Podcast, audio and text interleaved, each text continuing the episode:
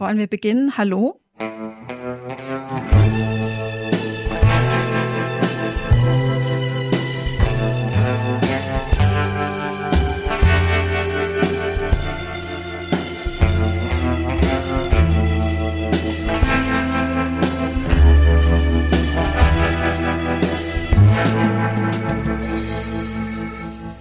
Hallo Elena, hallo Stefan. Schön, dass wir bei diesem verregneten Samstag zusammensitzen. Ja. Anstatt Kuchen zu essen, könnten wir auch machen. Wieso hast du keinen Kuchen mitgebracht? Ja, ja weil wir doch jetzt uns erstmal, bevor wir zu den wirklich wichtigen Themen kommen, nämlich unter anderem Israel, uns mit dem Tech-Milliardär Brian Johnson beschäftigen. Und der isst nun wirklich gar keinen Kuchen. Der versucht nämlich. Kuchen ist ungesund. Genau. Er versucht. Habe ich schon immer gesagt, da braucht man keinen Tech-Millionär. So, ja. er mal zuhören, Elena. Zuhören, nicht unterbrechen. Der versucht, das Altern aufzuhalten, beziehungsweise wieder jünger zu werden. Und ich glaube, bevor wir einsteigen, ist es am besten, wir hören ihn uns mal ganz kurz an, wie der Typ so klingt. Der ist nämlich wirklich höchst merkwürdig. If I could time travel to myself and say, you could feel this good and be in this good of shape, I wouldn't have believed it. I mean, like I, my boys are now 20 and 18 and we compete in everything, mountain racing, basketball, lift, lifting, like everything. I am competitive with them on every single thing we do. I never would have imagined that'd be the case. And um, yeah. so I guess I'm just really surprised if you measure, you get the data and you pair it up with scientific evidence, then you implement the protocol, it actually works phenomenally well. Okay, Ich finde, das sollte sowieso immer das Ziel sein, mit seinen 18-jährigen Söhnen ja, zu competen, genau. auch noch im hohen Alter. Also er ist 46, er ist wie gesagt Tech-Milliardär. Er, er sieht so ein bisschen blass aus. Ich sehe ihn hier vor mir. Er sieht sehr blass aus. Aber er lebt zielt, in Venice, oder? aber er ist sehr äh, keine Sonne, ja, keine Sonne. Sehr durchtrainiert und hat 30 Ernährungsberater ist um 11 Uhr vormittags zu Abend, püriert die Dinge aber, damit es schneller geht und ist höchst merkwürdig und hat aber gesagt, dass laut Körpermessung er schon fünfeinhalb Jahre gewonnen hat. Deshalb ist er jetzt quasi erst Anfang 40, wobei sich natürlich die Frage stellt, wie spaßbefreit ist dieses Leben? Naja, ist es nicht so, dass das ewige Leben jetzt das Ziel ist und nicht mehr der ewige Genuss? Im Prinzip, also, weil das Leben ohnehin schon so angenehm ist für diese Tech-Milliardäre? ist es das, die beladen sich ja immer mit unglaublich vielen Aufgaben und so, die wollen ja immer gleich die Welt retten, beziehungsweise die Menschheit. Ja, aber ich habe gehört, dass, wie heißen diese ganzen anderen, Jeff Bezos, Peter Thiel und Co., dass die das auch so treiben. Also offensichtlich sind sie noch ganz zufrieden mit ihrem Leben. Also Statussymbole sind eher ein bisschen out. Es geht darum, tatsächlich den Körper zu kontrollieren, zu optimieren und ihn gewissermaßen in so ein neues Zeitalter zu mhm. katapultieren. Mhm. Und was wirklich sehr, sehr lustig ist, ich werde das jetzt mal vorlesen, er wurde in einem Interview gefragt, wie eine Frau beschaffen sein müsste, die zu ihm passt. Und er antwortet, keine Ferien in der Sonne, weil das die Haut altern lässt. Dinner um 11 Uhr vormittags. Was und wie viel gegessen wird, bestimmt KI. Bettzeit abends um halb neun. Sex nur auf Verabredung und kein romantisches Gesäusel nach dem Beischlaf. Allein so eine Liste aufzustellen, zeigt ja schon, dass er so ein Anhänger dieser Ich manifestiere mir meine Welt herbei ist. Liegt natürlich nahe, wenn man Milliarden auf dem Konto hat, kann man sich ja Sachen einfach manifestieren, weil vieles kann man sich ja kaufen. Die Frage ist dann immer, wie weit kann man es treiben? sich eine Sache ausdenken. Wenn ich ihm so zuhöre, muss ich an einen denken, der das genauso machte. Sein Name ist Donald Trump. Der wurde ja damals gefragt von diesem einen, die haben ja so einen Fernseharzt da irgendwie und er war in dessen Sendung eingeladen und der hat ihn gefragt, wenn Sie sich im Spiegel anschauen, was sehen Sie? Und dann sagte Donald Trump, mich mit 35. Und orangefarbenem Haar. Aber oder? hat er ja. dann auch diese Kapseln genommen, in denen Wein drin sein soll oder der Geschmack von Wein nachgeahmt wird, statt tatsächlichen Wein zu trinken. Nein, also Trump ich finde, er sieht eher so aus, als hätte er viele Jahre ausreichend Wein getrunken. Ja, Trump wurde ja kürzlich erst wieder fotografiert in einem seiner Golfclubs, wie er am Tresen steht, auf ein Steak wartet und zwei Ketchupflaschen daneben standen. Aber ah, dann ist es eher Autosuggestion bei ihm. Genau, aber das ist ja die Unterstellung von diesem Manifestierungsideologie-Kram. Deswegen müsste man mal sich Gedanken machen, ob jetzt Donald Trump, der ja nun immer noch wahnsinnig fit wirkt irgendwie. Also der reißt ja immer noch so einen ganzen Präsidentschaftswahlkampf ab, obwohl er gleichzeitig den Kopf voll haben müsste mit irgendwelchen Anklagen, die ihn den Rest seines Lebens in, das würden wir alle normalen Menschen nicht aushalten. Aber er schafft es irgendwie und der Typ nimmt sich so Ähnliches vor. Aber in diesem Fall scheint es ja wirklich körperliche Auswirkungen zu haben. Also ja, bei ihm hat Brokkoli, Linsen, genau. Pilze, früh schlafen gehen, nur noch antioxidative Tees ab mittags mit Zitronengras. Ich habe mir das schon alles ganz genau aufgeschrieben. Ich finde nur die Sache mit dem Long irgendwas Long Livity Arzt, der täglich mit ihm kommuniziert, die finde ich so ein bisschen anstrengend, die Vorstellung, täglich sich vom Arzt vermessen weiß, und was, prüfen zu lassen. 111 Tabletten am Tag. Ne? Ja, das ist ganz schön viel. Was ich mich tatsächlich aber frage, ist, worauf läuft das eigentlich hinaus? Also was ist das mhm. Ziel dieser Sache? Ist es einfach nur zu beweisen, dass man den Körper durch Anstrengung, durch die Zuführung irgendwelcher Vitamin und anderer Tabletten derart in den Griff bekommen kann, dass man nicht nur Herr im eigenen Haus, sondern Herr über das eigene Haus ist. Ja. Und das ist mir irgendwie nicht so ganz klar. Also die absolute Kontrolle. Die, ja, die absolute Kontrolle, aber was folgt dann daraus? Gibt es auch so eine Belohnung der absoluten mhm. Kontrolle? Ist ja auch die, es gibt auch dieses eine Sprichwort, Wortspiel, wie auch immer. Ein Fischer liegt am Strand und sonnt sich und dann kommt so ein Typ vorbei und sagt ihm, nee, du musst doch jetzt arbeiten und so weiter und so fort. Und dann dreht das ja einmal die Runde, weil dann kannst du dir noch mehr Schiffe leisten, dann kannst du noch mehr Fisch fischen und so weiter und so fort. Und die Frage ist dann immer, ja, und was habe ich dann am Ende davon? Naja, irgendwann hast du so viel Geld, dass du in der Sonne liegen kannst, um dich zu entspannen. Aber das mache ich doch jetzt gerade schon. Ja, so, also man dreht sich einmal die ganze Biografie lang im Kreis. Und diese Lebenszeit könnte man ja eigentlich wirklich mal so ein bisschen nicht spirituell, aber zumindest mal philosophisch durchkalkulieren. Was gewinnt man an Genusszeit oder verliert man aufs ganze Leben gerechnet?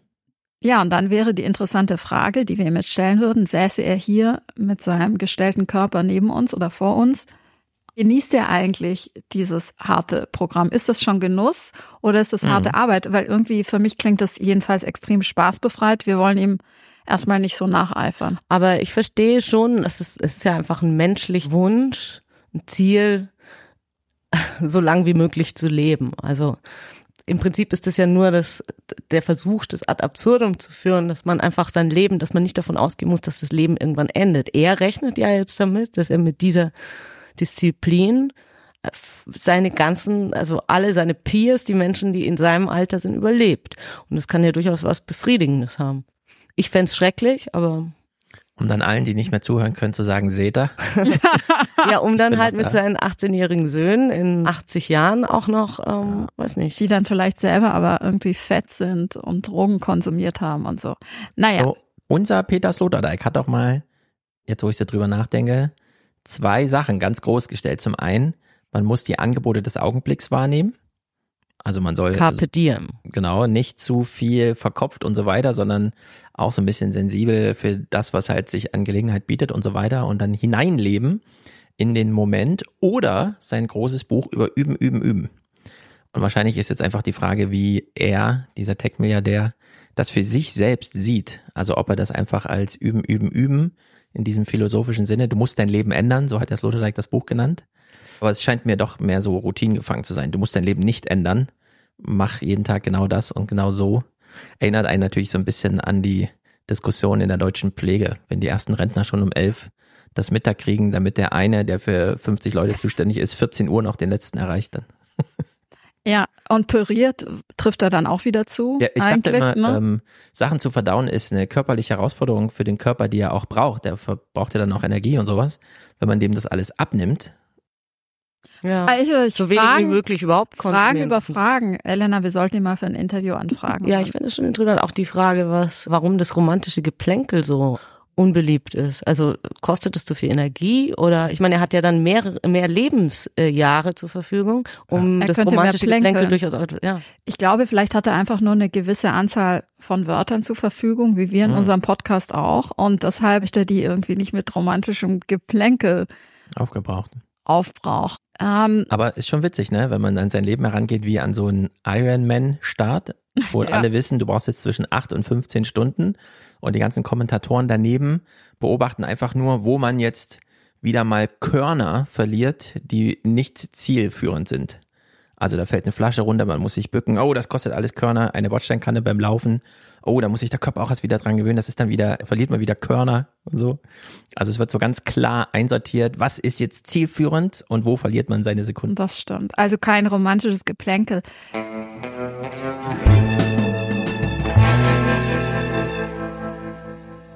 Eine Sache, die ja nicht nur bei Twitter oder X oder wie man jetzt so sagt, Twitter. diskutiert wurde. Wir sagen weiter Twitter, okay, Twitter. Twitter, und da würde mich jetzt eure Meinung tatsächlich interessieren. Ich habe viel darüber gelesen, auch darüber nachgedacht. Habecks Rede an die Nation. So wird sie jetzt mittlerweile schon genannt, ne, wenn ich auf dem neuesten Stand bin. Mhm.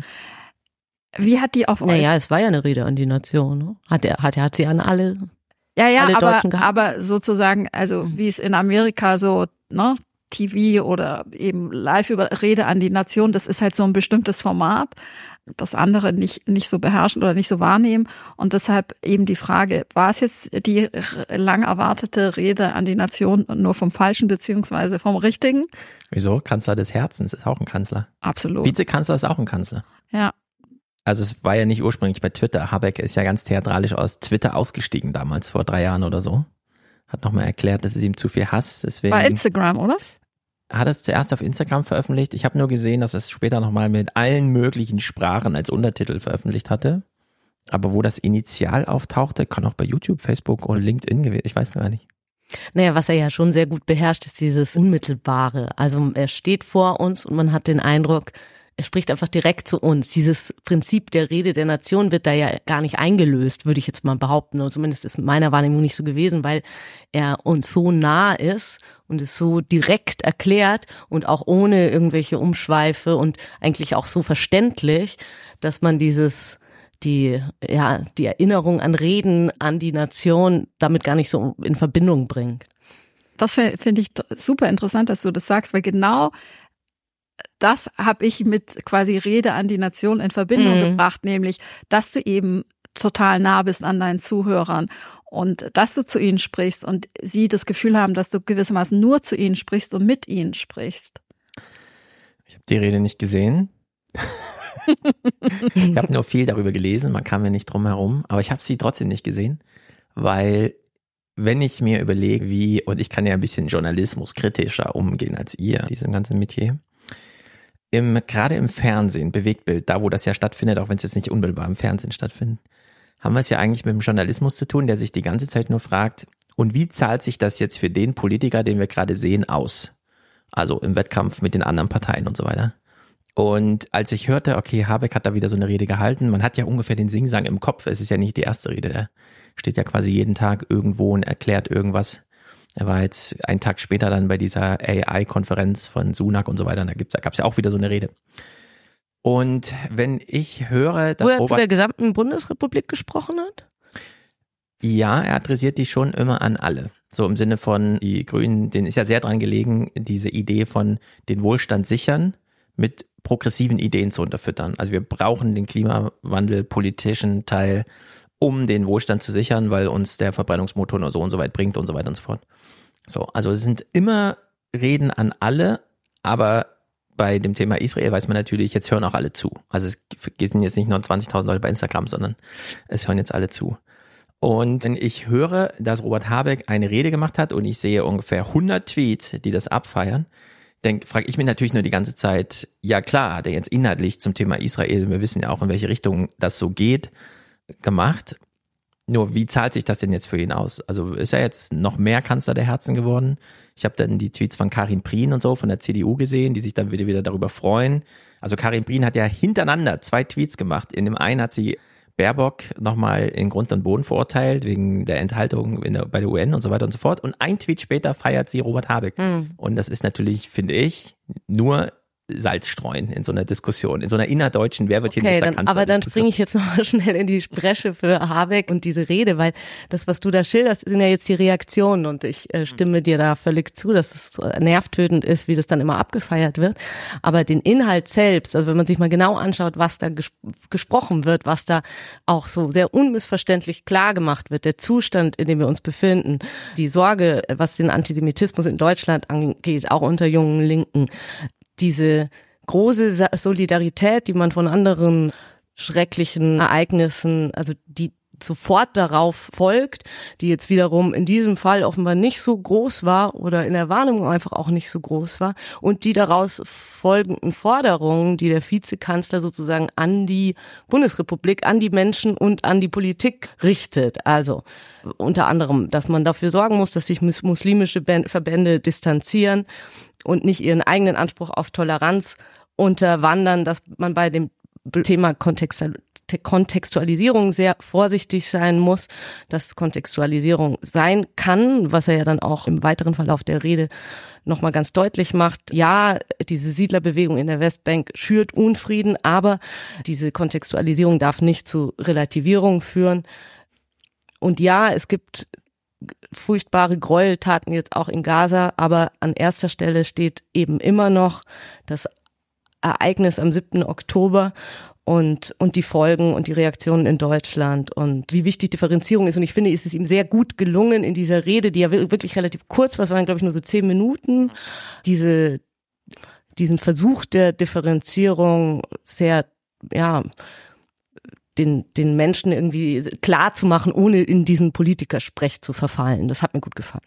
Ja, also das kann er, finde ich, auch ziemlich gut. Und das Interessante ist, finde ich, bei Habeck ja immer, er erfindet die Welt ja auch gar nicht neu und auch die Krisen nicht neu und frame, aber irgendwie framet er sie dann doch mhm. auf eine andere Art und Weise, weil er eben emotional spricht, weil er so nahbar erscheint und weil er seine eigenen Emotionen auch, aus denen kein Geheimnis macht und eben nicht so im Telegram oder Kurz-E-Mail oder WhatsApp-Stil kühl wie unser Kanzler das dann manchmal Tod zu den Leuten spricht und eben auch diese eigene Verwirrung, glaube ich, thematisiert hat. So, ich bin auch verwirrt und es ist irgendwie eine schlimme Situation und ich bin auch berührt und, aber wir müssen hier einiges klarstellen und dass er die Leute, die er ja auch braucht, die seine Unterstützer sind, also aus der, aus der Linken zum Beispiel, dass er davon nicht zurückscheut, auch da klare Worte zu finden und sagt, ja, das ist mehr als respektabel, dass Fridays for Future, zumindest die deutsche, Sek also die deutsche Sektion sich so klar distanziert hat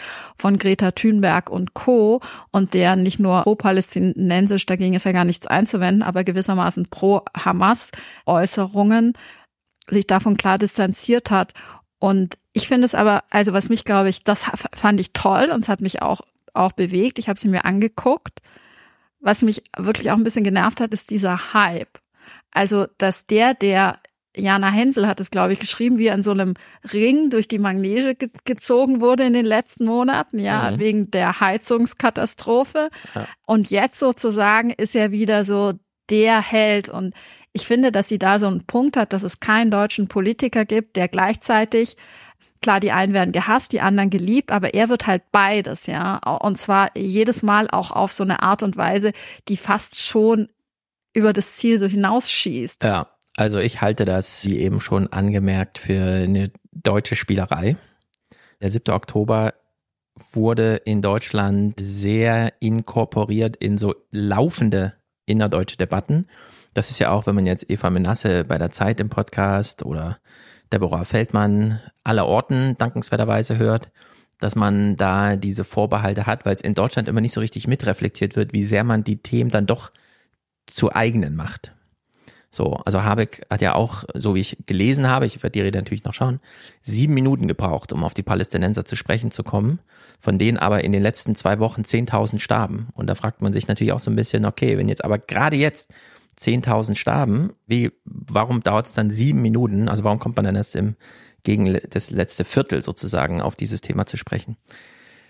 Ich naja, bin, ja. die, die, diese Rede war ja im Prinzip erwartet. Also mein Eindruck ist, dass dieser Hype auch damit zusammenhängt, dass die Deutschen, viele Deutschen sich gewünscht haben, dass jemand aus der politischen Klasse jetzt mal Klarheit schafft oder das einfach klare auch, ja. Worte findet, um das, was da jetzt Monat zurückliegt, ja, aber was ja niemals öffentlich in sinnvoller Weise zusammengefasst wurde, statt, ihr sprecht ja auch viel über diese Lippenbekenntnisse, mhm. ist ja unerträglich, was man jetzt in Talkshows gehört hat und an dieser Stelle ist es halt jetzt mal passiert und deshalb sind die Reaktionen auch entsprechend und das kann einen jetzt nerven. Ich finde es aber trotzdem gut, dass das sozusagen als Statement jetzt neben all den anderen Statements, die wir jetzt über Wochen gehört haben, da ist. Ja, aber wie gesagt, ich kenne die Rede inhaltlich noch nicht. Also ich habe sie nicht gesehen, ich habe nur darüber gelesen. Wie so viele Ereignisse, über die man eben auch nur liest, weil sie reportiert werden. In dem Fall haben wir halt so ein Originalartefakt, das man sich anschauen kann, von dem ich jetzt sage, das Original kenne ich nicht. Aber trotzdem kann ich immer formulieren, auf was für eine Rede ich warte als Bürger. Ja, bitte. Denn wir hatten ja zuletzt einige Wortmeldungen, die ich alle hochinteressant fand und von denen ich auch, bevor ich sie kurz nenne, sage, die haben so eine gewisse nicht Unfehlbarkeit, jeder darf kritisiert werden und so weiter, aber äh, bei manchen Beiträgen, hinter die kann man einfach nicht zurückgehen, sage ich, also so ungefähr. Das ist zum einen Omri Böhm, der in der Sternstunde Philosophie nochmal darauf hinwies, wie wichtig es ist, jetzt zu unterscheiden zwischen ein Ereignis sehen, ein Ereignis verstehen, erklären können und rechtfertigen. Hm. So, das ist natürlich alles zusammengefallen.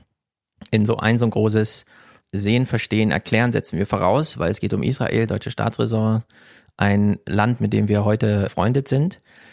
Also geht es sofort auf diese ganz harte inhaltliche Linie Rechtfertigung. Wer rechtfertigt hier was und erklärt uns, was da passiert ist.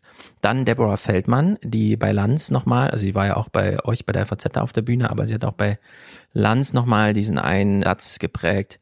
Die Lehre aus dem Holocaust ist der Universalismus. Da mhm. steht einfach der Mensch im Mittelpunkt. Also nicht nur der jüdische Mensch, sondern dann auch der muslimische Mensch und Yuval Harari, der ja im Gespräch mit der Zeit nochmal ausdrücklich auf das deutsche Publikum zu sprechen kam oder the Germans allgemein mit dem Verweis auf, wenn solche Katastrophen passieren, wie sie jetzt passiert sind, also wirklich mit zivilisatorischen Brüchen, wo wir erstmal nur aus Verlegenheit sagen können, okay, wir benennen es erstmal den 7. Oktober, wie den 11. September. Wir gehen erstmal nur das Datum dran, weil alles weitere würde dann schon inhaltlich irgendwo hinführen.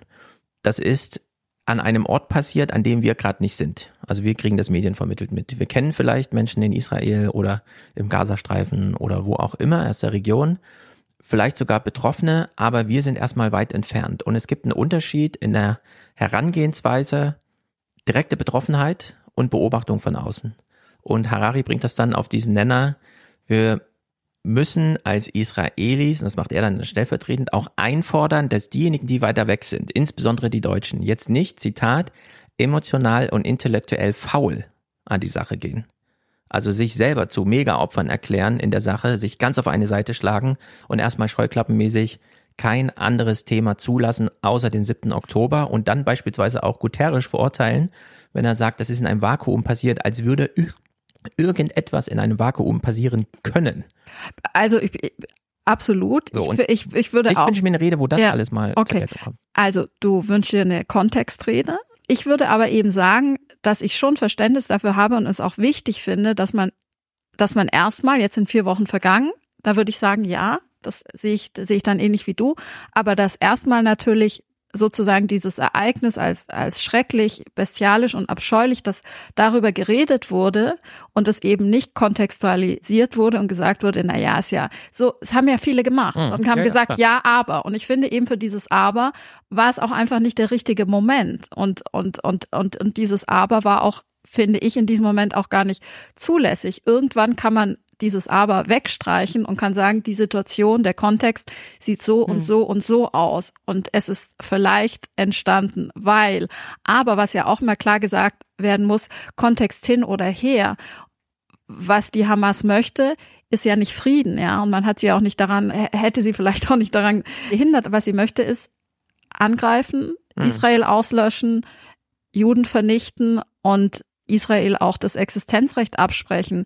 Insofern glaube ich, gibt es für die Hamas zum Beispiel existiert ja gar kein Kontext. Mhm. Der Kontext ist völlig egal, weil es ja auch nur ums Morden geht und man hat, und vielleicht reden wir da dann auch noch kurz darüber, diese Form von Propaganda, also alles live aufzuzeichnen, nicht ja. sozusagen, wir haben keine Kriegsverbrechen ja, begangen, sondern diese Kriegsverbrechen sogar zu dokumentieren, ja, und, und auszustellen. Das finde ich schon auch sozusagen in seiner in seiner Abscheulichkeit ja, lass uns ja auch eine neue drüber Form. sprechen, aber zwei Dinge noch. Also ich würde ja sagen, die Habeck-Rede ist eine universalistische Rede, wenn wir über Omri Böhn sprechen, aber gut, das können wir jetzt nicht weiter vertiefen, so, solange wir das nicht im Detail alles irgendwie betrachten. Und der zweite Punkt zum Thema Kontextualisierung, das ist ja was, was jetzt in den Wochen unablässig zur Sprache gebracht wurde. Brauchen wir Kontext, brauchen wir keinen Kontext? Ich habe mir die Frage gestellt, was bedeutet für uns Kontext überhaupt? Kontext muss und kann ja auch bedeuten, dass wir uns mit den, dem Schicksal des jüdischen Volks von Anbeginn aller Zeiten beschäftigen, weil das ja in diesen Debatten auch selten zur Sprache gebracht wird, dass wir uns damit auseinandersetzen, dass es schon in der in der Frühzeit Judenverfolgung gab, dass es im Koran Hinweise darauf gibt, dass, dass Juden ja getötet werden sollen oder getötet wurden. Ich finde, dass die Gespräche, die man jetzt in den letzten Wochen gehört hat, zu dem Thema, gerade jetzt auch in Frankfurt bei der Buchmesse und so mit Meron Mendel und anderen, die das ja direkt erlebt haben, ihren, aus ihrem nächsten Freundeskreis miterlebt haben, wie da Menschen eben getötet wurden, gefoltert wurden verschleppt wurden, dass es da auch schwierig ist, sozusagen so einen Unterschied zu machen zwischen der zweiten Ebene, in der wir uns befinden, und der ersten Ebene, in, den sich, in der sich die Menschen befinden, die das halt direkt miterlebt haben, weil diese Verbindung einfach so direkt ist in Deutschland, weil es so viele Leute gibt, die irgendwie mit Israelis Kontakt haben, die mit Juden Kontakt haben, die das eben wiederum auch erlebt haben. Deshalb fällt es mir jetzt persönlich schwer. Aber deshalb also nochmal die Frage, was ist Kontext für uns und inwieweit brauchen wir Kontext? Also in dieser ganzen Themenlage, es wird ja immer so verwiesen auf die Jahrhunderte und tausendjährigen Geschichten, die da jetzt immer angesprochen werden können. Harari hat ja dieses Modell von Geschichtswissenschaft das den Wandel beschreibt, der auch in der Zukunft stattfinden kann. Und wenn ich höre, dass Netanyahu sagt, jetzt die Tage gestern, die Schlacht befindet sich gerade auf einem Höhepunkt, das ist sein Zitat, frage ich mich, wenn ich jetzt ein 20-jähriger Israeli wäre, ich habe meine ganze Kindheit und Schule in Israel verbracht, lebe in Tel Aviv und schreibe mich jetzt gerade in eine Uni ein. Glaube ich, dass die derzeitige israelische, also dass das israelische Regierungshandeln für meine Studienzeit die nächsten fünf oder sechs Jahre in Israel mehr oder weniger Sicherheit bringt gerade. Also eine ganz einfache biografische, individuelle Entscheidung. Wie meinst du Sicherheit bringt? Naja, wenn ich sehe, was jetzt gerade in Gaza passiert, frage ich mich natürlich die Länder drumherum, mit denen das Verhältnis vorher schon nicht leicht war. Und ich höre dann, die Hezbollah hat irgendwie 100.000 Raketen in ihren Silos. Glaube ich dann, dass jetzt gerade Pläne geschmiedet werden, um für das, was in Gaza passiert, wiederum Rache zu üben, also die Geschichte einfach fortzuschreiben, wie wir das seit Jahren und Jahrzehnten, Jahrhunderten kennen, nur eben inhaltlich einfach noch eine Stufe höher. Oder glaube ich wirklich, nee, die besiegen jetzt die Hamas und damit ist das Problem erledigt. Und ich finde irgendwie keinen Weg zu so einem Gedanken, der irgendwie dazu führt, dass der derzeitige israelische Regierungshandeln zu mehr Sicherheit führt. Gerade wenn die ganzen diplomatischen Bemühungen von Biden und Blinken, die für humanitäre Korridore Gefechtspausen und so weiter plädieren und Netanyahu einfach sagt, nein, denn wir sind kurz davor, die Hamas zu zerstören. Und ich kann mir einfach nicht vorstellen, wie man das plausibel finden kann.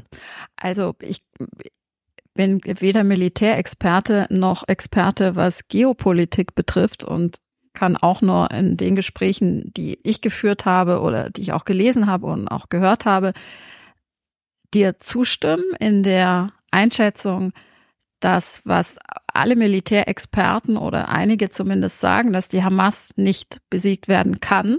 Also sie kann gar nicht besiegt werden. Ah, es ist eine Terrorgruppe, sie kann klein gehalten werden, zersplittert Nein, werden. Die no, wie, in Katar sitzen, genau, nicht in genau. Gaza.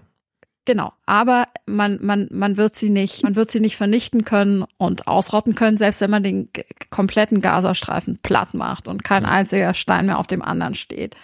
Die Frage ist natürlich auch, und da finde ich schon diesen Propagandapunkt interessant, weil natürlich ja sich einige arabische oder im Nahen Osten Regierungen an den Westen angenähert haben und auch mit Israel es ja Kontakte gab und, und gewissermaßen so eine Art von, von Tauwetter. Und das aber durch diese Propaganda, die besonders über Telegram ja ver verbreitet wird, der Hamas, die das wahnsinnig gut macht und wahnsinnig geschickt macht, eben natürlich der Hass weltweit geschürt wird. Deshalb gehen ja auch nicht nur pro Palästina, sondern eben pro Hamas Menschen auf die Straße weltweit und, und, und demonstrieren und schreien ihren Hass raus. Also dieser Hass ist ja auch ein Hass, der über Generationen gepflegt worden ist, weitergegeben worden ist und der nicht aufhört. Und wenn du den Gazastreifen platt machst, dann wird dieser Hass natürlich bleiben und er wird größer werden. Und die Frage ist ja auch, die Hisbollah hat ja offenbar, jetzt hat er ja ne, hier die erste Rede, mhm. ähm, wurde ja schwer gefeiert von ihm, der Angriff der Hamas. Aber aufgenommen wurde es jetzt nicht als Kriegserklärung. Ne? Ich glaube, die haben 120 bis 150.000 Raketen. Davon geht man aus, dass die in ihrem Arsenal haben. Aber im Moment mischen sie sich ja nicht ein. Es sind diese Scharmützel an der Grenze seit Jahren. Die sind so ein bisschen stärker geworden. Aber ich, ich gebe dir recht. Und andererseits, was wäre so eine Alternative? Weil das habe ich ja auch in vielen Gesprächen gehört dass gefragt wird, ja, was wäre denn die Alternative auf so einen Angriff gewesen? Ne? Wie hätte man, lässt man sie weiter erstarken und dann eben nochmal eindringen und dann noch weiter vorrücken auf israelischem Boden, mhm. noch mehr Babys verstümmeln, massakrieren, enthaupten, Menschen entführen, Geiseln nehmen? Ja, also es wurde ja gestern als sehr, äh, wie soll man sagen, wohlwollend so ein bisschen angenommen, dass es vom Iran jetzt so durch die Zeilen heißt, wir wollen niemanden provozieren. Also wir bleiben hier ruhig und so weiter und so fort. Gleichzeitig haben wir in Deutschland, und da würde ich warnen davor, dass man das jetzt so interpretieren sollte. Gleichzeitig haben wir in Deutschland immer diesen Fokus auf, ja, es gibt so Demos und dann haben wir sowas wie Hashtag Essen, Hashtag Sonnenallee und so weiter und so fort. Während ich mir denke, vielleicht auch ein Arbeitsauftrag für euch, wenn man sich jetzt fragt, welchen Rückhalt hat denn so eine Hamas-Ideologie in Deutschland, dann sollte man sich nicht anschauen, wer in Essen auf der Straße welche Fahne vor sich herträgt, sondern dann schaut man sich bei Telegram die Kanäle der Hamas an und stellt fest, ah ja, am 6. Oktober pro Post 30.000 Leser und jetzt 700.000 wo sitzen denn diese Leser? Genau. So, wo sitzen also die Leser? genau, wer jetzt immer so, ich weiß gar nicht, wer geht denn noch auf eine Demonstration? Das macht doch niemand. Und trotzdem gibt's gerade diesen Fokus auf Demonstrationen, als, als wäre das irgendwie ausschlaggebend für irgendwas. Also ich würde sagen, man muss sich nochmal ausgehend so von seinem eigenen Verhalten, wenn man sich politisch informiert, radikalisiert, bei manchen Themen besonders interessiert, wie ändert das das eigene Verhalten und das auch bei anderen vermuten? Und keiner würde von sich sagen, ah ja, ich war ja gestern auf einer Straße, da habe ich festgestellt, ich bin ganz schön interessiert an diesem Thema, also frage ich mich mal, wer sonst noch auf die Straße geht, sondern nein, was liest man morgens als erstes, wenn man aufwacht und sich jetzt fragen, wer liest diese 700.000, also wer sind diese 700.000 Leute, die jetzt Hamas Post bei Telegram lesen? Da haben wir einen Clip dazu, den finde ich auch ganz interessant. Terroristen der Hamas stürmen über die Grenze und attackieren zahlreiche israelische Siedlungen. In den sozialen Medien werden die Videos millionenfach verbreitet. Erstmals veröffentlicht wurden sie jedoch von der Hamas selbst aus Propagandazwecken.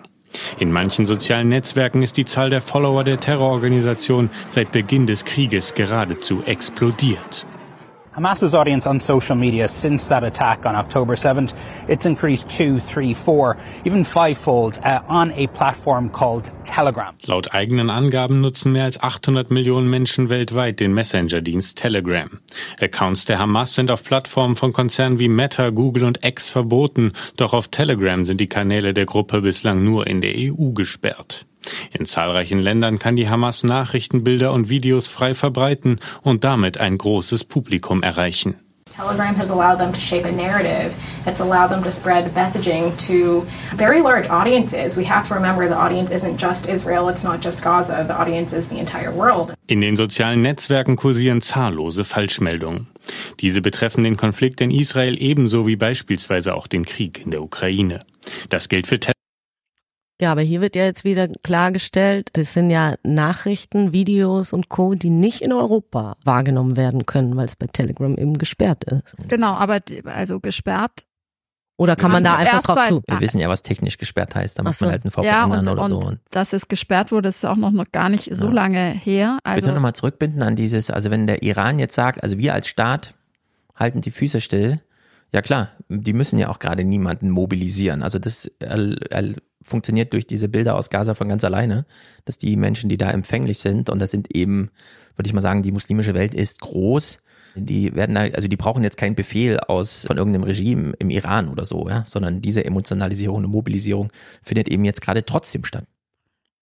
Nö, Iran lehnt sich ja zurück und lässt, guckt einfach mal, ja, so guckt einfach mal zu.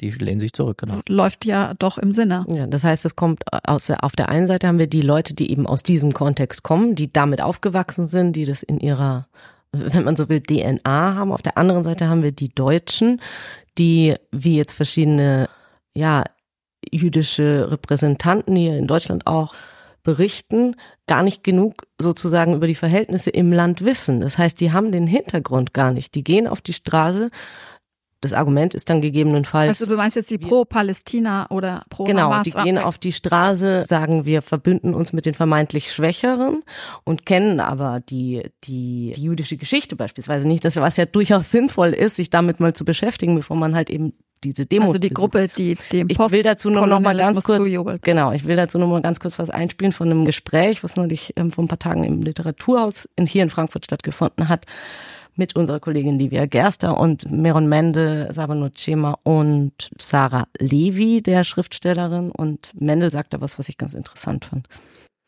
Es gibt hier auch die Frage der Generation.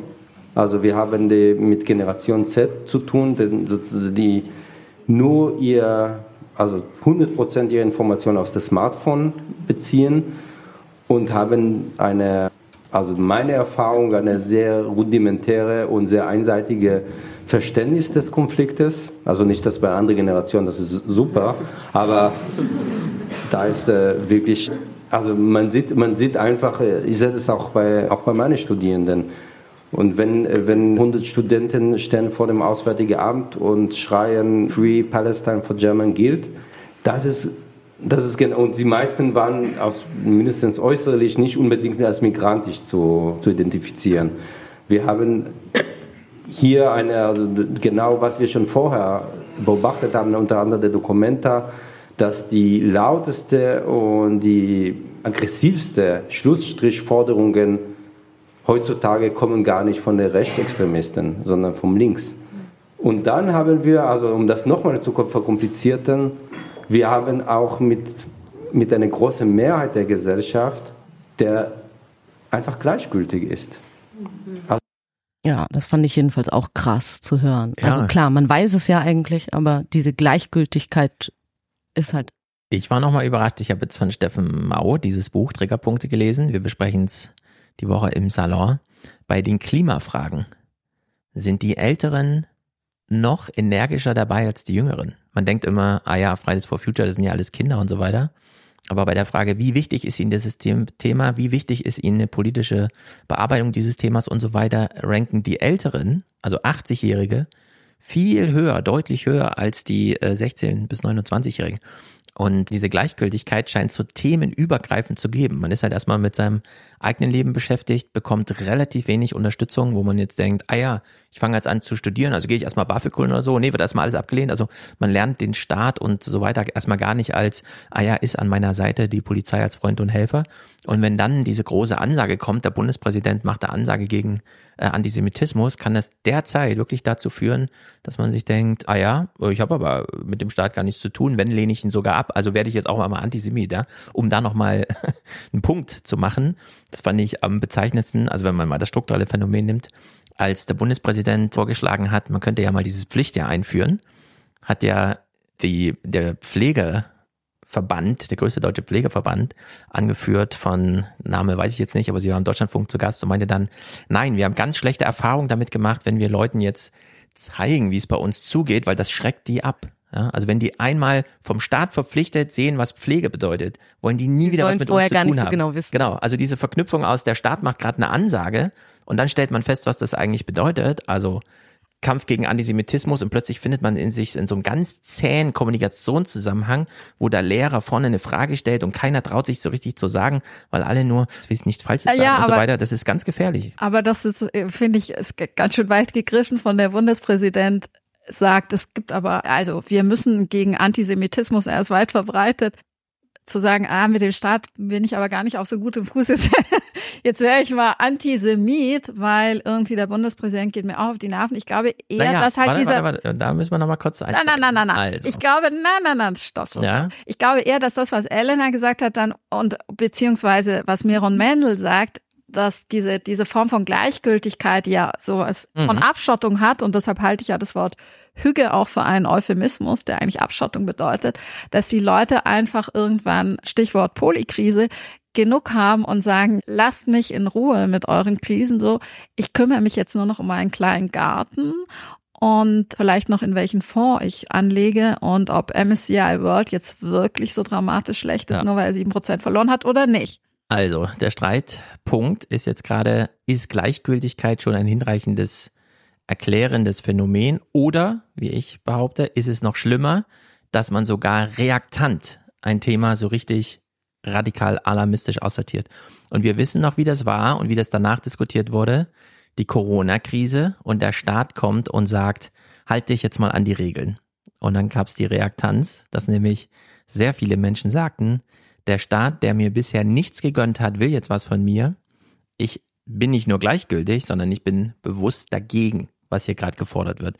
Wenn der Staat sagt, du impfst sich jetzt, dann sage ich nicht einfach nur, das ist mir egal, okay, dann mache ich es halt, sondern nein, weil es der Staat sagt, gehe ich mich nicht impfen lassen. Und dieses Phänomen wurde auch jetzt gerade aktuell in der Zeit, die hat ja versucht, jetzt so einen Corona-Aufarbeitungstext zu schreiben, den ich nicht sehr gelungen fand, aber auch würdig, um ihn im Salon zu besprechen, der beschreibt dieses Phänomen. Und ich denke, das sollten wir sehr ernst nehmen. Tatsächlich, also, also hältst du dieses, also ich frage mich tatsächlich, wie viele Leute auch die seelische Kraft dazu haben, von sozusagen so einer ist mir doch egal, Gleichgültigkeitshaltung überzugehen in Reaktanz und sagen, ha, jetzt sozusagen nehme ich meine Energie und stelle mich gegen den Staat und bin renitent auf meine hm. kleine Art und Weise, indem ich mich nicht impfe, indem ich hustend in die S-Bahn steige und so. Ja, Gut, das finden wir natürlich im Milieu der AfD und so schon auch. Ja. Und also 20 Prozent, jeder Fünfte ist da Stefan, für die Steffen Mau schreibt ja auch, dass unter den Konservativen, je konservativer, nicht. desto höher das Potenzial, wütend zu werden und sich dann auch zu wehren, weil Dinge, die man eigentlich immer schon, also die man, die so weiterlaufen sollten aus eigener Sicht, sich verändern. Also ja. Stimmt, ja klar, dann, dann könnte man wiederum sagen, weil Empörung oder Wut, beziehungsweise Empörung, wenn sie in gewissen Maßen abläuft, so sozial anerkanntes Gefühl ist, weil es ein Gerechtigkeitsgefühl ist, weil man sagt, man empört sich über etwas, mhm. was das eigene Gerechtigkeitsempfinden betrifft. In dem Sinne, okay, also jeder Fünfte, wir sind nicht dabei. Aber du wolltest doch noch, oder wir oder? wollten noch, noch kurz Nein. über Aufmerksamkeitsökonomie sprechen. Also wirklich die Entwicklung, dass da jetzt sich zwei, also nicht zwei, sondern viel mehr verschiedene Krisen überlagern und das dazu führt, die dass die Menschen eben ab, abschalten. Die Polykrise, ja. Also ich finde man, ich weiß nicht, wie es euch geht, aber auch so vielleicht im Bekannten- oder im Freundeskreis, jetzt sind wir ja in Woche vier oder eben Woche fünf, ne?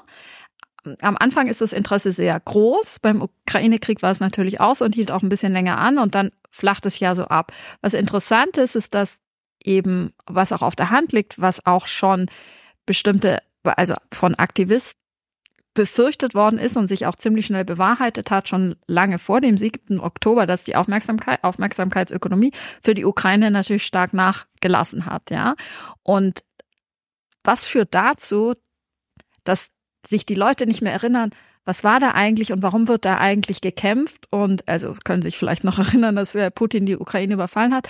Aber diese wirkliche Erzählung, warum ist es bedeutsam für uns, dass wir Putin nicht gewinnen lassen, ja? Und warum ja. ist es wichtig für Deutschland? Warum ist es wichtig für die EU und für unsere Sicherheit? Und warum muss jedem daran gelegen sein, diesen Krieg in der Aufmerksamkeitsökonomie eben an ganz hoher Stelle zu behalten. Diese Erzählung ist irgendwie verloren gegangen und ein Grund dafür, dass sie verloren gegangen ist, sind diese kleinteiligen Debatten über Waffensysteme und Waffenlieferungen. Also die Debatte ist immer abstrakter geworden.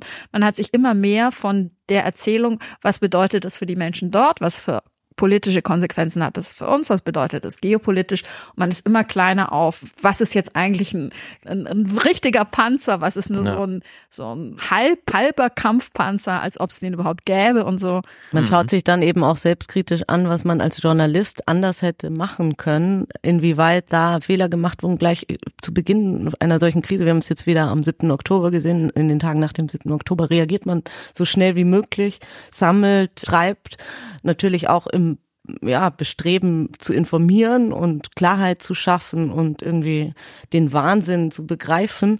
Aber jetzt im Fall von Israel, wie Melanie auch schon sagt, ist die Aufmerksamkeit können wir auch in unseren Zahlen feststellen, sehr schnell zurückgegangen. Das heißt, viel schneller als nach Beginn des Ukraine-Kriegs. Ich will diese beiden schrecklichen Ereignisse, Entwicklungen überhaupt nicht miteinander vergleichen, aber man sieht natürlich, dass da, dass da eine Entwicklung, ja, vonstatten geht, gegen die wir ja im Prinzip vorgehen müssen. Wir müssen ja verhindern, dass die Menschen sich nicht mehr interessieren, sich abschotten, dass sie das Gefühl haben, sie werden über ja, überschwemmt mit, mit Texten zu dem Thema, mit Kontext, mit Detailinformationen, die sie gar nicht mehr hören wollen. Mhm. Wie geht's denn dir da als Leser, Stefan? Ja, kann ich euch sagen. Also die Frage, die ich mir immer stelle, welche Fragen stellen sich eigentlich Journalisten gerade? Wir hatten oder haben am Dienstag im Aufwachen-Podcast Holger Stark zu Gast, mhm. der ja sehr viel zu dieser Sprengung von der Nord Stream Pipeline geforscht, sage ich mal, recherchiert hat. So, und das Gespräch haben wir jetzt Freitag schon aufgenommen, deswegen kann ich schon davon referieren. Da ist natürlich die Frage, auf der einen Seite. Info. Ja, jetzt ganz ah, exklusiv. Gut. Auf der einen Seite die Frage, okay, die Pipeline wurde gesprengt, wer war denn schuld? Ja, waren es jetzt die Ukraine oder waren es die Russen? Oder war es noch eine dritte Bande oder war es was Kriminelles oder war es staatlicher Akteur, wie auch immer. Also diese Schuldfrage, die immer noch ungeklärt ist, aber es gibt natürlich viele Indizien, die in so eine Richtung weisen, ist das eine. Und dann fiel mir so mitten in diesem Gespräch auf, man kann ja auch einfach mal sagen, es ist doch egal, wer schuld ist. Wir haben die Sprengung einer Pipeline, von der wir ein Jahr vorher noch gesagt haben, die hält Europa ökonomisch am Laufen, insbesondere Deutschland. Wenn dann irgendwer gekommen wäre und gesagt hätte, und in einem Jahr wird die gesprengt, dann hätten wir alle gesagt, was? Die wird gesprengt? So. Und wenn man sich dann äh, vergegenwärtigt, okay, wir sind in einer, also alle kollektiv in einer Lebensphase, wir können uns ja zurückerinnern, Corona ist gerade so am Ausklingen, der Ukraine-Krieg hat noch nicht begonnen. Drei Tage vorher sagt uns Heusken noch, nee, da wird doch nichts passieren und so weiter. Die Münchner Sicherheitskonferenz ist alarmiert, aber auch nicht wirklich dramatisiert. Und dann passiert es doch. Und dann geht noch mal ein paar Monate und dann ist plötzlich diese Pipeline gesprengt. Und es ist nur ein Jahr zwischen, okay, Europa kann gar nicht anders, als diese Pipeline muss funktionieren und überhaupt und riesiges Theater wäre jetzt hier nochmal ein LNG-Terminal und so weiter, alles nur politische Spiele. So, wenn man das jetzt problematisiert, journalistisch für uns alle, kann man dann vielleicht etwas zügiger diese Fragen, ja, wer war es denn, hinten anstellen und sagen, nee, hört mal zu, Leute, hier wurde eine Pipeline gesprengt. Worüber müssten wir jetzt eigentlich gerade reden? Aber darüber wurde doch auch geredet, oder? Also es ging ja nicht nur darum, wer hat es jetzt, klar, aber ich finde schon, dass die Schuldfrage da irgendwie nicht ganz unerheblich ist, wer die jetzt gesprengt hat. Aber ich hatte schon den Eindruck, dass viel darüber gesprochen wurde, was bedeutet das und was machen wir jetzt eigentlich daraus, oder? Ich habe nur Debatten da mitbekommen, dass Habeck irgendwie dann doch nicht der nächste Kanzler wird, weil sein Heizungsgesetz, das ja direkt darauf abzielte, oh, die Pipelines werden uns kein Gas mehr liefern, wir müssen von den Gasheizungen weg. Das war ja sozusagen Robert Habecks Diskussion. Das wurde überhaupt nicht im Kontext von Gaslieferungen thematisiert, sondern das wurde gleich, ah, da gab es einen Leak, von wem kommt denn der Leak und so weiter und so fort. Und ich frage mich jetzt so ein bisschen, okay, wir sehen ja wirklich alle gerade, was in Gaza stattfindet, weil es weitreichend dokumentiert ist von denjenigen, die vor Ort sind und von dem journalistischen Interesse. Jetzt mal ein Jahr vorausgedacht. Woran müssen wir heute schon mal denken? Unabhängig von Schuldfragen. Irgendwer wird an irgendwas schuld sein, irgendwer wird irgendwas tun, irgendwo bereitet gerade irgendwer irgendwas vor. Na, Aber der Zustand in einem Jahr heute schon mal zu antizipieren, statt sich dann wieder überraschen zu lassen. Ja, nein, ab, also Absolut, aber ich glaube, also das heißt ja für die Berichterstattung, was es eigentlich in der Ukraine-Berichterstattung auch hätte heißen müssen und was ja auch passiert ist, aber dann hat diese Debatte eben tatsächlich so sehr technische Züge ange ja. angenommen, wo es sehr um Waffen ging ich glaube, dass es journalistisch jetzt bedeutet, dass man natürlich diesen Konflikt engmaschig mhm. äh, verfolgt und begleitet. Und was Elena vorhin ja auch gesagt hat und was du auch gesagt hast, den Kontext, aber sozusagen den Kontext von allen Akteuren im Auge behält. Ich finde es aber ehrlich gesagt so ein bisschen komisch, wenn jetzt schon in manchen Sendungen also die Leute werden da noch abgeschlachtet. Ich auch was, also mich berührt es auch, was ich lese, mhm. was im Gazastreifen, dass da Kindern Füße und Beine amputiert werden ohne Narkosemittel, weil sie keine Narkose mehr haben.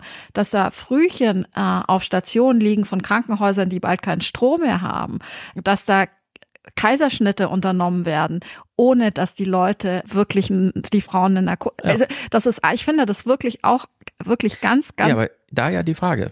Und zwar richtig angeschlossen an die Liste, die du jetzt vorgetragen hast. Können wir uns vorstellen, kollektiv zu, darüber zu reden, was diese Ereignisse für den 7. Oktober 2024 bedeuten, ohne dass wir sogleich uns nur dadurch blockieren zu sagen, nee, wir müssen aber klären, wer hier schuld ist, in welchem Kontext das stattfindet, wo ein Vakuum und wo nicht ein Vakuum zugestanden wird. Weil ehrlicherweise der 7. Oktober 2024 ist für uns alle relevant. Für uns alle. Und das ist aber noch ungeschriebene Geschichte. Also die kann man jetzt noch elf Monate lang schreiben. Der 7. Oktober 23, der wurde von der Hamas geschrieben. Ja, aber willst du damit sagen, dass wir jetzt versuchen sollen, ein Jahr nach vorne zu blicken? Also wenn hm. jetzt darüber gesprochen wird, was ist mit einer Zwei-Staaten-Lösung? Ich finde, dass in, in der jetzigen Situation kommt es mir fast vermessen vor. Also auch wie wir natürlich hier darüber reden, irgendwie in einem privilegierten Land. Klar. Wir müssen keine Angst haben, uns geht's wunderbar und so. Wir sind weder im Gazastreifen noch in Israel noch in ja. der Ukraine oder irgendwo. Aber das ist ja dieses aber, Argument mit der intellektuellen ja, aber ganz kurz, also Aufmerksamkeit. Ist, ist, es, ist es überhaupt, sind wir überhaupt schon so weit und können, dürfen, hm. dürfen ein Jahr vorausdenken, uns darüber Gedanken machen, wie könnte denn ein Friede aussehen? Ja. Ich würde persönlich auch immer sagen, es ist zu früh dafür. Also ich meine, diese Argumentation bindet sich ja an an die furchtbaren Diktaturen in, im globalen Süden, wie man immer so schön sagt, also in afrikanischen Ländern, wo dann eben nach dem verschiedene Völkergruppen abgeschlachtet wurden, es dann hieß, okay, wir müssen es jetzt gut sein lassen, damit wir irgendwie in die Zukunft blicken können im Sinne von, wenn wir jetzt weiter die Schuldfrage stellen, über Jahre und Jahrzehnte hinweg, dann kommen wir aus diesem Konflikt nie raus. Aber auch da ist ja schon eine gewisse Zeit vergangen. Jetzt ist natürlich der 7. Oktober einfach erst auch ein Monat her. Ne? Na, ich will mal einbetten in das, was du, Melanie, gesagt hast, nämlich, wäre es nicht vermessen, wenn wir hier in unserem privilegierten Land, ja, warum sind wir denn privilegiert? Weil diese Kriege, von denen wir jetzt feststellten, okay, vor zehn Jahren wurde noch in Afrika und in Jemen Kriege geführt, die wir uns ein bisschen aussuchen. Und seit einem Jahr werden schon viel näher an uns Kriege geführt, die wir uns nicht aussuchen. Und, und allein diese Entwicklung zeigt ja, mir, wir haben eine absolute ja Pflicht, geführt. Dafür zu sorgen, dass wir auch in zehn Jahren immer noch in einem Land sagen, von dem wir sagen können, Absolut. wir leben hier privilegiert. Weil der genau. Krieg könnte genauso gut hier stattfinden. Und das zu verhindern, findet ja gerade politisch statt. Das finde ich auch wichtig, Blinken absolut. macht 25 Stops an ja. sieben Tagen in das zehn finde ich Ländern. auch wichtig. Das finde ich auch, auch super wichtig. Ja, und aber das zwar ist nur, ja, um das zu begrenzen. Genau, aber das ist sozusagen, das finde ich auch super wichtig. Das ist halt die politische, diplomatische Ebene und was, glaube ich, so diplomatisch mhm. geleistet wird, kann man sich gar nicht ausmalen, wie groß sozusagen der Nutzen für jeden Einzelnen für uns ist, was da gerade passiert hinter den Kulissen. Ne? Das sind ja echte Kunststücke und Meisterwerke, glaube ich, die da, die da gerade vonstatten gehen. Absu ja, absolut. Die sich Scholz nicht aus der Ruhe hat bringen lassen, obwohl Masala, Strack-Zimmermann und wer auch immer Bomben, Raketen, Flugzeuge und alles gefordert haben. Und wir jetzt sagen, okay, es ist immer noch ein Krieg im Osten der Ukraine und nicht in halb Europa. Okay, da bin Muss ich so ein bisschen, bisschen anderer Meinung, weil jetzt haben wir einen Stellungskrieg äh, und nicht nur im Osten der Ukraine, sondern es wird ja überall gekämpft. Die Leute sind überall bedroht. Die mit denen ich Kontakt habe aus der Ukraine, machen sich natürlich große Sorgen. Es kommt der Winter, die Infrastruktur wird bombardiert. Die werden da wieder ohne Heizung sitzen, ohne Wasser, ohne Strom und so. Äh, insofern werden wir aber vielleicht schon, aber das ist ja nur Spekulation, viel weiter wenn wir genau diese Waffen schneller geliefert hätten. Aber ich glaube, da werden wir, da Stefan und ich kein, genau, kein, äh, kein, nicht zueinander, nicht ganz ich will zueinander keine kommen. auf Stuttgart haben. Nee, wirst du auch nicht bekommen. Aber ah. ähm, dein Wort in Gottes Aber Ohr. dieses Argument, natürlich, was lernen wir aus den Kriegen, die mit denen wir es jetzt täglich zu tun haben? Was lernen wir aus der Erfahrung mit der Berichterstattung über die Ukraine? Was lernen wir aus den Debatten über die Ukraine? Das finde ich schon, na klar, natürlich ist es wichtig, sich diese Fragen zu stellen und auch, in die und auch perspektivisch zu, zu stellen. Es ist nur schwierig, es sozusagen konkret in das ist die Herausforderung. Die Arbeit umzusetzen. Jetzt nicht intellektuell und emotional faul zu sein. Das ist die Na Herausforderung. Klar, das sind wir nie. Nein, auf gar keinen Fall. Deshalb äh, machen wir das sozusagen ja, sind wir ja hier und tauschen Argumente aus.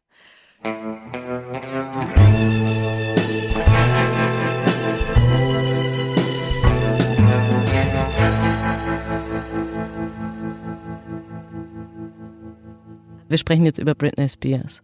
Yeah. Ihr habt euch auch schon darauf gefreut, oder? Natürlich, total. Ich bin natürlich unvorbereitet, aber ich habe mich sehr gefreut. In der ersten Woche eine Million verkaufte Bücher. Ja, hier unser toller Prinz mit den roten Haaren, Harry, hat 1,6 verkauft. Ne? Aber da habe ich gehört, dass das relativ schnell nachgelassen hat und dann so verramscht wurde. In Großbritannien ja. hat man doch immer das halbe Preis überall gesehen. Halber Preis für Harry?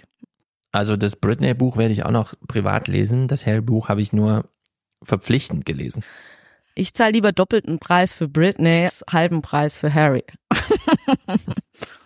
okay. Okay, wir hören mal schnell rein in die Doku Framing Britney Spears, die ich sehr empfehlen kann, die die New York Times 2021 veröffentlicht hat und auf Amazon abrufbar ist.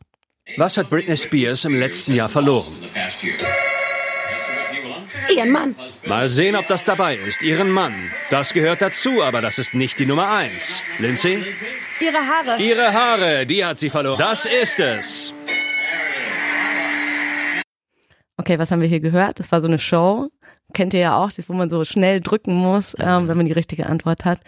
Wir haben es hier mit, ja, Framing Britney Spears zu tun. Es geht um, oder es, es war in einer Zeit, in der Britney ständig in den Medien war und in der sie bereits ihren Partner, ihren Mann verloren hatte, wenn man das so sagen möchte, und sich die Haare kahl geschoren hatte.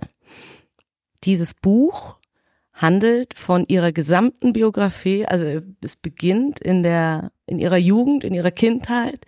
Sie ist ja unheimlich früh berühmt geworden und erzählt im Prinzip ihren gesamten Lebensweg bis zu dem Zeitpunkt, wo sie von ihrem Vater under custody genommen wurde und zu dem 13 Jahre später, zu, bis zu dem Zeitpunkt, wo sie wieder sich befreien konnte.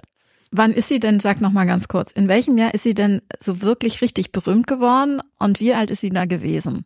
Also in den 90ern ist sie so richtig berühmt geworden. Du wirst dich vielleicht erinnern. Du warst da ja auch jung und ich habe immer nur hast Baywatch Musik gehört, geguckt. oder? Hast du mal Musik gehört, Melanie? Nee, ich habe Baywatch geguckt. und, und sie ist aber schon, natürlich. ich glaube, ihr erster Auftritt, der auch in diesen Dokus immer wieder vorkommt, war so mit sieben, acht. Sie hat dann bei so Talentshows mitgemacht und es gab eine Show, da muss sie so etwa zehn gewesen sein. Da gab es danach so ein kurzes Interview mit dem Showmaster, der sie dann gefragt hat, ob sie einen Freund hat. Dann meinte mit sie zehn. nein, ja. Dann meinte er, warum denn nicht? Dann sagte sie, ah. die seien so mies, also fies. Und dann hat er sich ihr gewissermaßen als Freund angeboten und dann gesagt, naja, ich bin doch total nett und schau mich doch mal an.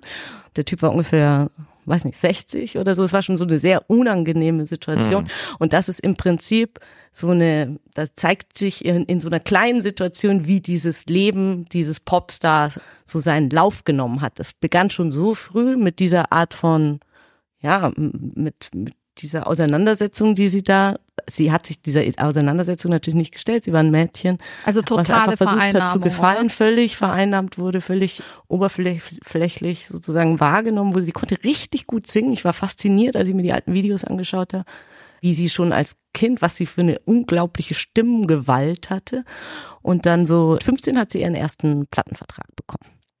Ich war großer Fan damals. Wirklich? Naja, ich habe ja. Hast du Poster? Weiß ich nicht, aber ich, diese Musikvideos kamen ja damals noch unvermittelt. Man hat da so Viva geguckt und dann kam sie halt plötzlich. Ich fand das immer gut. Und woran erinnerst du dich? Also vielleicht das An erste? An diesen Schulmädchentanz. Hit me ja. baby one more time. Ja, genau. Und sie schreibt in ihrem Buch, das ist interessant, dass sie das auch so ein bisschen also veranlasst hat, dass sie eigentlich sollte sie woanders tanzen, eigentlich sollte sie, so wenn ich es hm. richtig in Erinnerung habe, so im Weltall tanzen, aber da war sie auch noch unheimlich jung, ich glaube 16 oder so. Mhm. Also sie hat gesagt, das ist doch viel nä näher liegend, wenn ich in der Schule mit meinen ja. Peers tanze. Und das hat natürlich dieses, ja, diese Wahrnehmung von einem jung, jungfräulichen Sexsymbol schon auch stark mit beeinflusst. Absolut. Und sie, das war ja damals dieser Backstreet Boys, East 17, Britney Spears, Christina Aguilera. Ja, genau. So und, ah, stimmt, das habe ich ganz vergessen. Sie ist natürlich mit dem Mickey Mouse Club dann ah. so richtig bekannt geworden. Da war sie, glaube ich, ab zwölf. Das hat sie schon mit zehn mal versucht, dann ist sie nicht reingekommen. Dann war sie mit Christina Aguilera. Mhm. Da war dann noch, da waren noch auch noch so Ryan Gosling und so. Also mhm. die ganzen stimmt, großen, genau, das, die waren alle auch. da. Und die kannte sie im Prinzip schon von klein auf, was wirklich faszinierend ist. Die sind aber nie so richtig ihre Freunde geworden. Mit Christina Aguilera hatte sie auch so eine seltsame Konkurrenz. Ja. Gut, Timberlake, Justin Timberlake wurde ja dann später ihr Partner und sie schreibt aber in dem Buch so, im Verlauf der Jahre ist es immer wieder so, dass sie diesen Leuten begegnet. Sie schreibt zum Beispiel auch mal, dass sie in ihr Apartment hochfährt mit dem Aufzug und hinter ihr steht Robbie Williams oder sie sieht oder sie geht auf eine Party von Nat Natalie Portman an Silvester und immer schreibt sie über diese Leute, speziell über diese Urgesteine des Pop, so Madonna, Mariah Carey mhm. und Co. mit einer unglaublichen Hochachtung, so als wäre sie immer noch dieses kleine Mädchen aus den Südstaaten, was eigentlich gar nicht selbst zu den Ruhm, also sie, sie könnte ja, sie hätte ja sehr selbstbewusst. Aber nimmst du, also ob man das ihr das abnimmt. Ja, genau, also ja. also es hat ja, hat ja ein Ghostwriter geschrieben, aber nimmst du, ich habe eine Doku geguckt, Spears gegen Spears, also sie gegen ihren Vater. Und da schien es mir eben auch so zu sein, so jedenfalls haben sich die Personen geäußert, die mit ihr im Gespräch waren, also dass sie tatsächlich eine Person ist, die unglaublich sympathisch offenbar ist, sehr auf eine freundliche Art und Weise so zugänglich und dieses Staunen, das du jetzt erwähnt hast, Elena, das scheint mir halt irgendwie dazu zu passen, so wie sie in dieser Doku beschrieben mhm. wurde. Also hat sie, hattest du den Eindruck, dass sie sich da als Fremde gefühlt hat in dieser Welt oder? Ja, also gut, ich habe es jetzt, natürlich kann man immer argumentieren, dass das entsprechend geframed wurde wiederum. Es geht ja auch um ihre also sie versucht ja, wie man Klar, ihre Geschichte sagt, zu erzählen, reclaim ne? the narrative, genau, nachdem ihre ja. Geschichte jetzt viele Jahrzehnte von anderen erzählt wurde, erzählt sie ihre Geschichte jetzt selbst. Da ist natürlich ein eigener Anteil, also wie sie sich sehen möchte dabei. Aber man hat schon den Eindruck, dass sie da in was hineingeschlittert ist. Ich glaube, das können sich viele auch nicht so richtig vorstellen. Sie wurde von ihren Eltern eben schon früh auf diese ja, zu diesen Veranstaltungen gezerrt, wo sie dann eben vortanzen, vorsingen musste. Gut, das ging vielen anderen Popstars auch so. Und aber man hat so ein bisschen, ja, in der Tat, aber man hat so ein bisschen den Eindruck, dass sie so eine Persönlichkeit hat, bei allem, was man jetzt über, es gibt ja wahnsinnig viel Material über sie. Sie ist so ein bisschen, sie hat so ein bisschen was oh, immer noch Unschuldiges oder vielleicht auch, eine Freundin von mir hat, als sie das Buch gelesen hat, danach per WhatsApp geschrieben, tut mir alles schon sehr leid für sie, weil sie ja offensichtlich nicht die hellste ist, aber eben so nett, wie sie es beschreibt.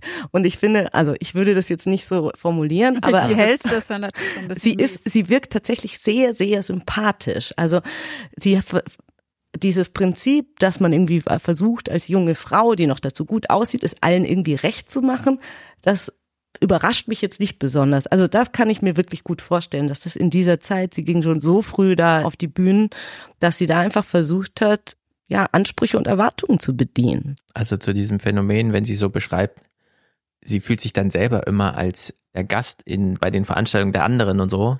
Ich glaube, also Leute, die es ja komplett übertreiben, so wie Mariah Carey, der ja nur noch so Allüren nachgesagt werden, also die sich quasi überall auf einer Bühne und so weiter fühlt man ist halt dann bei so Veranstaltungen, die MTV Music Awards oder was auch immer, so jede Woche ein so ein Ding. Man ist selber gerade nicht in seinem eigenen Alltag, den man ansonsten lebt. Und dann sind da noch die ganzen anderen. Dann kann, glaube ich, schon so ein bisschen verblassen, welchen Status man selber hat, sondern dann stehen die anderen, gerade wenn man so das Gefühl hat, die kennen sich irgendwie alle ein bisschen anders, dichter, enger und so weiter. Oder sind schon länger genau, oder länger dabei. Und also haben sie schon Hinsicht, lange gehalten auf einem ja, hohen Niveau. Finde ich das schon plausibel, dass, wenn sie das so rückblickend beschreibt. Ich ja. habe sie jetzt, wenn ich so bei Instagram nachgucke, was sie da so treibt, rennt sie immer so halb nackt durch ihre Wohnung oder mhm, sowas. Sie ist jetzt gerne nackt, ja. Genau, aber da denke ich mir so, wenn ich das sehe, das hat jetzt nichts Exhibitionistisches oder so, sondern da lebt halt jemand, der es kann, also so finanziell gesehen allein schon, seine Neigung so aus aber ohne eine rote Linie zu übertreten. Ja, also sie argumentiert, dass es ihr Weg zur Selbstbestimmung war, dass sie immer was anderes ja. sein musste, diese Rolle spielen musste. Das war ja auch, es fiel ja, diese ganze Debatte über Britney fiel ja in diese Zeit, in der im Prinzip die öffentliche Erwartung kippte von dieser völlig künstlichen Vergötterung irgendwelcher mhm. Popstars, die man gar nicht, wo man gar keinen Zugang hatte. Was sind es eigentlich für Menschen, die ja. und zu diesem, was über die, übers Internet eben auch ermöglicht wurde. Wir wollen authentische, authentischere, authentischeren Content bekommen. Also wir wollen wirklich mehr erfahren über diese Künstler, über ihr Leben, über ihren Background und so weiter. Also das ist sozusagen bei ihr nicht mit, also ich glaube, die Schwierigkeit für sie war, dass sie in dieser, in dieser Kipp, in dieser Zeit, wo das kippte, dann eben in die Kritik geraten ist, weil sie eben auch einen unheimlich künstlichen Auftritt hatte, der ihr ja im Prinzip auch, also es hat sie ja nicht alles selbst entschieden, sondern wurde ihr, so wurde sie eben auch ge gemacht. Und dann kamen eben die ganzen Belastungen in ihrem persönlichen Leben, beginnend mit ihren Kindern, die sie bekommen hat, die ihr sofort danach weggenommen wurden, über die ja, Ereignisse dann mit Männern, da kann man natürlich jetzt auch darüber streiten. Wir haben jetzt vorliegen, wie ihr eigener ihre eigene Wahrnehmung davon war, aber die beginnt ja schon damit, dass Justin Timberlake ihr das Leben nicht besonders einfach gemacht hat nach der Trennung. Und so ging es eben auch weiter. Aber was ich sozusagen als überhaupt nicht Britney-Expertin oder so hoch interessierte. Ich habe sie früher auch nicht so gehört. Wie gesagt, ich habe hab andere, habe eher mich äh, für anderes irgendwie interessiert. Ja, Aber was ich halt nee, nee, nee, nee, das wirklich nicht. Baywatch. Hä, aber der war doch bei Baywatch. Ja, aber der hat mich nicht interessiert. Wer hat dich denn bei Baywatch interessiert? Ja, da war so ein anderer, der hat mich interessiert, der war so ziemlich klein und auch so ein bisschen schmächtig und ich war mir so ein bisschen in meinen Mathelehrer verliebt und der sah so ein bisschen aus wie der. Naja, nee, was ich sagen wollte, was ich... Möchtest äh, du deinem Mathelehrer noch Grüße ausrichten nein, über diesen Podcast? vielen Dank. Jeder hat mal sich verirrt. Mhm. Früher oder später oder häufiger. Ähm, jedenfalls finde ich eben so krass bei Britney, wie lange dieser Vater die Vormundschaft hatte. Und das ja offenbar immer nur, was ja häufig leider der Fall ist, Männer das Leben von jungen Frauen diktieren.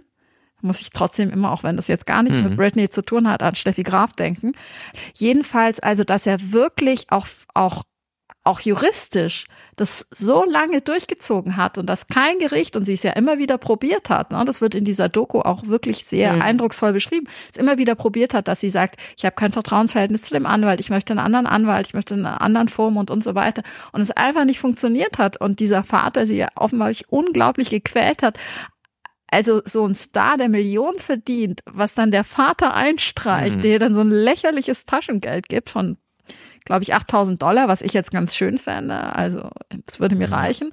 Aber Britney hat sozusagen halt für andere nur gearbeitet. Ja. Und das finde ich so unglaublich brutal, dass es so lange funktioniert hat. Ja, wir kriegen ja jetzt immer diese Bücher. Das neueste heißt Row Zero, wo so die über die Musikindustrie geschrieben wird. Aber ich denke auch, dieses 80er, 90er, sollte man sich nochmal genau anschauen. Es gibt damals auch diese Beschreibung, zum Beispiel von Adam Curry, wie das war, wie die so mit Michael Jackson umgegangen sind. Mhm. Also der musste halt drei Stunden da parat stehen, dann wurde er irgendwie hergerichtet für diese Shows. Dann mit so einer Limousine oben rausgucken, darüber fahren, dann roter Teppich und so nach sieben Stunden hat der Michael Jackson gesagt, ich müsste mal aufs Klo und die so, halt die Klappe, du gehst jetzt auf die Bühne und so, ja. Und haben den so richtig hm. zurechtgewiesen und fertig gemacht da. Bei Britney Spears hatte das jetzt natürlich nochmal so ein bisschen eine andere Dimension, weil sie ja wirklich eingesperrt war letztlich. Sie haben ihre Handyzeiten überwacht. Sie durfte nur mit kind. bestimmten ja. Menschen kommunizieren. Als wäre sie ewig zwölf. Sie haben vorher auch immer die Männer, die sie kennengelernt hat, gebrieft. Und sie schreibt dann, wie unangenehm das war, weil sie wollte dann irgendjemanden einfach auch mal wieder daten. Und dann war, wurde dem immer schon vorher sozusagen vorgetragen, wie verrückt sie ist und wie labil und die meisten hm. haben sich dann, also laut ihrer eigenen Aussage nicht mehr so sehr für sie interessiert, was irgendwie schwer vorstellbar ist bei einer Person mit dieser Öffentlichkeit. Aber vielleicht noch mal kurz zum Vater. Also was ich interessant fand, zu Beginn des Buches schildert sie eben die Familiengeschichte. Da glaube ich, zielt sie auch so ein bisschen darauf ab, dass diese intergenerationellen Traumata zu, also zur Sprache zu bringen oder da zum, ja, vielleicht auch als Begründung für diese Verbindung, spätere Verbindung zu ihrem Vater zu schildern. Da geht es um ihren Großvater June und der hat offenbar seine Frau misshandelt und sie dann in eine Nervenheilanstalt eingewiesen, wo sie sich dann erhängt hat. Und da war der Vater, ihr Vater, Britneys Vater, so im Jugendalter. Der wiederum hat deine, seine Söhne dann natürlich auch zu Drill und Leistung, ja, für, also hat sie praktisch vollständig kontrolliert. Und ob das jetzt wirklich so vonstatten gegangen ist und wie inwiefern sie da auch noch Einfluss genommen hat in bei bei diesem Buch in der Schilderung, das möchte ich jetzt gar nicht tiefer sozusagen diskutieren, aber ich finde es interessant, dass sie damit begründet, also sie findet eine Begründung im Prinzip dafür, warum ihr Vater so geworden ist, wie er ist, warum er sie so stark kontrolliert hat und erklärt auch nochmal, dass es einfach alles nicht auf einer Ebene stattfindet, sozusagen, das ist die Lebensrealität eines Popstars, weil da haben wir ja zum Beispiel auch andere Fälle. Amy Winehouse und Co. haben ja auch die Erfahrung mit ihren Vätern gemacht, mhm. dass sie von denen stark kontrolliert wurden, sondern dass es eben auch über viele Generationen zurückgeht, was da was da mit ihr passiert ist und dass jemand so wahnsinnig sein kann, zu sagen, seine Tochter wird jetzt über 13 Jahre eingesperrt gewissermaßen. Es braucht ja auch eine gewisse Chutzpe.